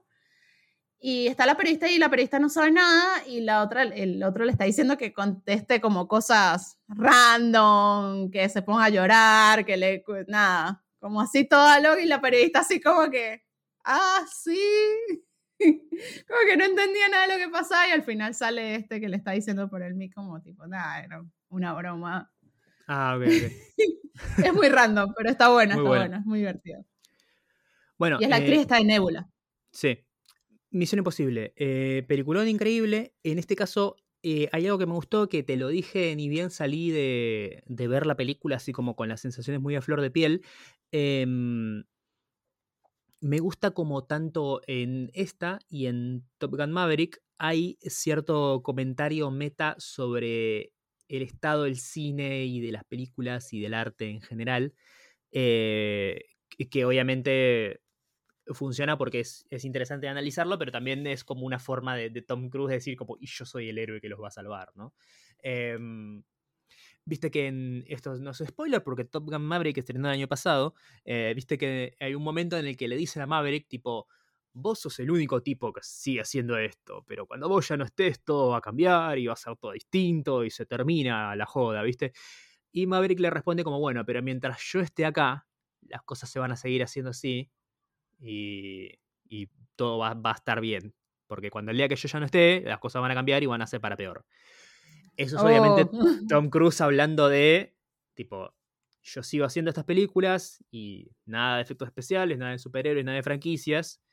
Y el día de mañana, tipo, yo no voy a estar más y ya no nadie va a hacer una Top Gun. Van a ser todas películas bueno, pero Misión, Imposible, Misión Imposible es una franquicia. Sí, pero es una franquicia basada en una historia original. Claro, sí. Mal, mal que mal, Rápido y Furioso también lo es. Sí, porque antes de Rápido y Furioso no había nada. No es que está basada en un libro, ni en un juguete, ni nada. Tipo, es algo que inventaron. Eh, bueno, en esta también hay un comentario meta sobre el estado del cine y las películas eh, que no. que no voy a spoilear porque es parte de, la trama y es algo que no está revelado en los, en los, trailers, pero tiene que ver con quién es el villano en esta película. ¿sí? Es quién es literalmente la persona que Tom Cruise tiene que vencer para ganar y salvar el mundo. Y cuando te lo pones a pensar que es Tom Cruise versus esta, este ser, ¿sí? no voy a decir quién es, pero bueno, este, decís como, ah, claro, es Tom Cruise hablando de el estado de hoy de las películas que son dominadas por el streaming y ciertos temas ahí que, está muy bien, muy bien logrado y bien pensado. Eh, es una película que para mí es tal vez una de las más eh, divertidas de Misión Imposible. Eh, pasa que están llegando a un nivel de ridiculez, entre comillas, ¿no? Ridiculez del nivel de, cosas que hacen eh, en cuanto a escenas de acción y demás, que los mismos personajes se cuestionan, tipo, no, no podemos hacer eso, es imposible, no hay manera de que sobrevivas, tipo. Y es un poco como eh, el guion mismo riéndose de los niveles extremos y bizarros a los que llegan con tal de hacer eh, secuencias de acción impresionantes. Eh, nada, peliculón, increíble. Para mí, si vos estás buscando una película que sea como un gran evento cinematográfico para ver al cine, porque preferís quedarte en casa y verlas en streaming y eso, bueno, esta me parece que es una película que se va a disfrutar increíblemente en una sala de cine, con un buen sonido, con una pantalla eh, gigante. Recomiendo mucho que la vean.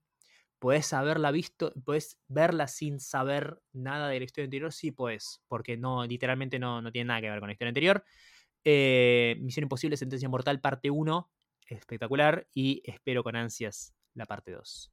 Amo, la, la tengo que ir a ver. Eh, vamos a ver, el martes veo Barbie y después tengo que agendarme para ver Oppenheimer y para ver Misión Imposible. Si me preguntas cuál quiero ver más, si Oppenheimer Misión Imposible, Misión Imposible la quiero ver más porque amo a Don Cruz y amo la saga Misión Imposible. Creo que es una de mis sagas favoritas y a todo el mundo que tipo no la ha visto le digo, por Dios, tenés que ver Misión Imposible. Sí, otro detalle también que quiero traer a colación y que me olvidé, que es que esta película también vuelve mucho a las fuentes de, si no recuerdan, la primera película de Misión Imposible, la primera es una película de Brian De Palma, o sea, dirigida por el gran Brian De Palma, y esta película rescata mucho en la forma mm. de, filmar de Brian De Palma. Es como eh, Christopher McQuarrie, que el director, que es un gran director, director de la puta madre, e, excelente director, eh, y co-guionista de la película también, eh, trata, hace como un cosplay de, de, Palma, de, de Palma, digamos. Ah. Cuando, sobre todo con las escenas, no las escenas de acción, sino las escenas de diálogo. Las escenas de diálogo están filmadas como si fueran hechas por Brian De Palma. Y si vos ves una comparación tipo plano a plano, los diálogos de Misión Imposible 1 y los diálogos de esta están filmados iguales. Y es algo que a mí me encanta porque, nada, me suelen gustar mucho las películas de Brian De Palma. No veo las últimas que saca porque no quiero arruinar ese buen recuerdo que tengo, pero nada, es, otro detallito también que me pareció muy lindo de, esta película. Claro. Eh, nada, igual Misión Imposible es una saga que fue mejorando. Es como le pasa al revés que a la mayoría de las sagas. Va mejorando. Y además lo que tiene, que es una saga que a pesar de que en las últimas películas las viene haciendo Macquarie, eh, históricamente es, sí, es una, una saga que cada director le puso su impronta y su estilo. Si vos ves Misión Imposible 1 de, eh, de Palma, ves Misión Imposible 2 de John Woo y ves Misión Imposible 3 de J.J. Abrams, son son completamente y totalmente distintas, a pesar de que es el, eh, Ethan Hunt es el mismo y siempre hace lo mismo de salvar el mundo y demás, pero la forma en la que están hechas y filmadas y la sensibilidad artística que tienen es muy distinta. Y eso es tal vez como si te resulta difícil entender el concepto de lo que es la, la marca autoral. Bueno, eso es la marca autoral. Es la razón por la que esta película del mismo personaje y la misma historia estas tres entregas se ven completamente distintas porque se la dieron a directores con estilos completamente distintos. Sí. Sí, sí, totalmente. Yo me acuerdo, Mariano, 2015, la de, sí. La de 2015 es eh, Rogue Nation. Sí.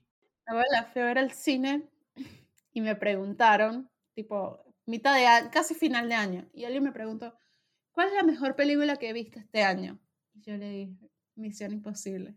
Y se me quedó viendo así como que, ¿en serio? Y yo. Y es un peliculón. Rogue Nation, Rogue Nation eh, de 2015 es la primera que dirige Macquarie, que después se queda para eh, la siguiente, las siguientes dos y hasta ahora la que va a ser la última. La primera es de De ah. Palma, la segunda es de John Woo, la tercera es de J.J. Abrams y la cuarta es de Brad Bird. Eh, Brad Bird, director de Los Increíbles y El Gigante de Acero y Ratatouille, by the way. Mm, imagínate. Pero nada, sí, muy buena, eh, quiero verlo. Así que bueno, si todo sale bien y volvemos a grabar, hablaremos de Barbie, hablaremos de Oppenheimer. Bien, Jessica, ¿vos no hay nada que quieras recomendar? Bueno, recomiendo la segunda temporada de, de The Bear, si la pueden ver. Eh, realmente es una gran serie. O sea, me quito el sombrero con esta serie. También recomiendo, creo que no grabamos podcast cuando lo vi, está el documental de los 100 años de Warner Brothers. sí, creo, que no lo, creo que no lo mencionaste, sí. No. Véanlo, realmente, si les gusta el cine, véanlo. Por lo menos las tres primeras. Son cuatro, cuatro episodios. Eh, los tres primeros son buenísimos.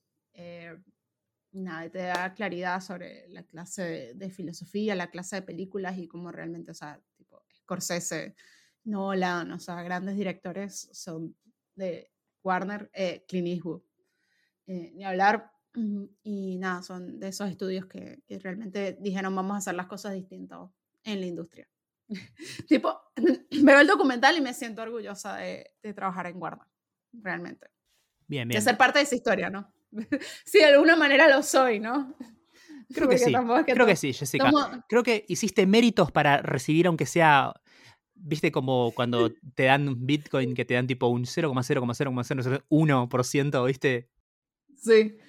Digo, ahí es donde dice, ay, qué lindo. Qué, qué orgullo ser parte de esta, de esta empresa. Lloraba, ¿no? Y espero realmente que se pueda solucionar todo el tema de los actores, de los guionistas, que no es algo que solamente, o sea, Warner está afectado, sino todos están afectados. Y para que la industria avance y sea una mejor industria y se hagan mejores películas y se hagan mejores series, hay que llegar a un acuerdo. Bien.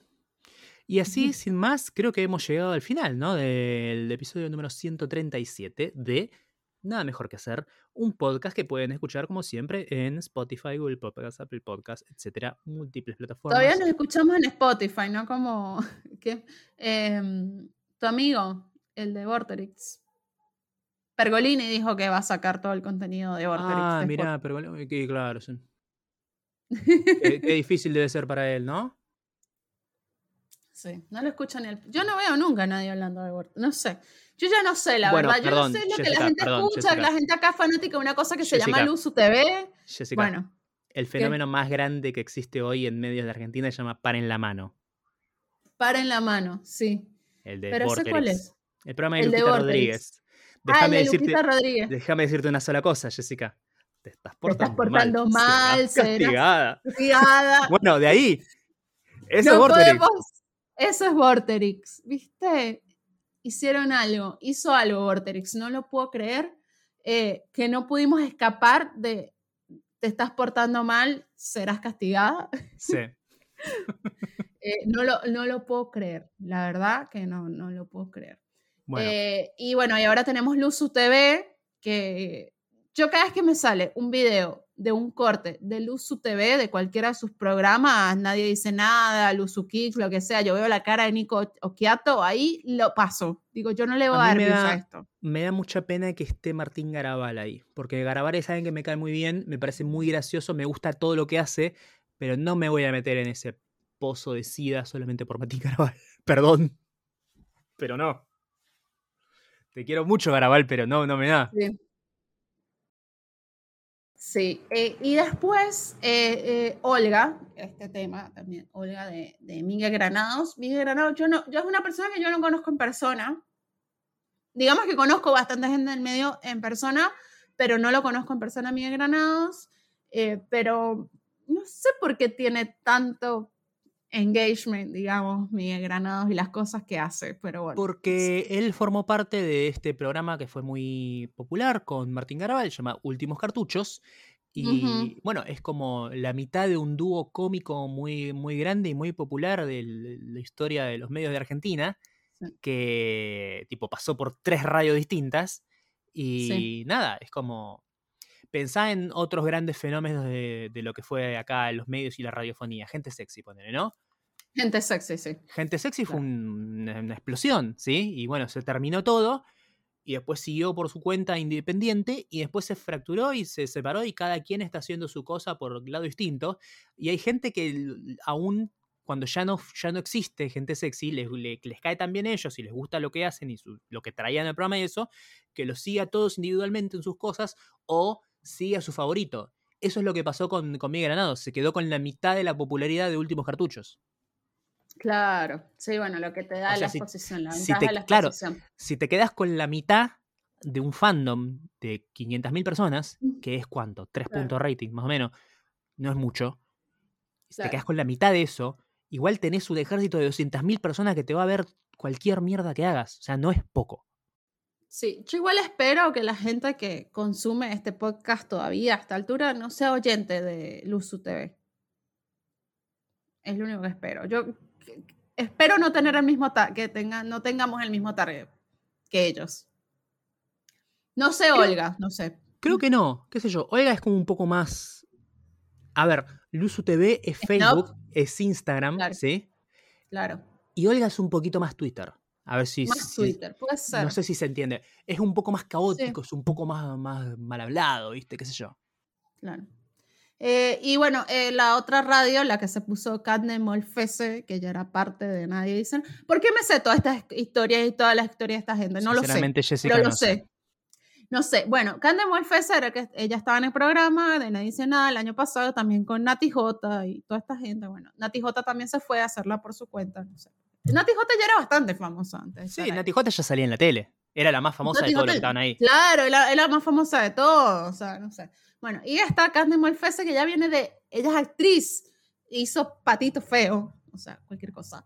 Se puso su propio canal de stream, porque le pareció que era viable tener su propio canal de stream, que le puso Love, con una gente que era también actores y actrices, y obviamente le fue jodidamente mal, o sea, tipo estaba Gastón Sofriti, y no me acuerdo quién más, y le fue mal y dijo, bueno, no se puede bancar esto, porque es que esta gente, o sea, yo a veces yo digo, si tú esperas realmente que tipo un podcast, un canal de YouTube, hacer TikToks, te de la levantes en pala con eso de un día para otro, no amas tanto hacerlo.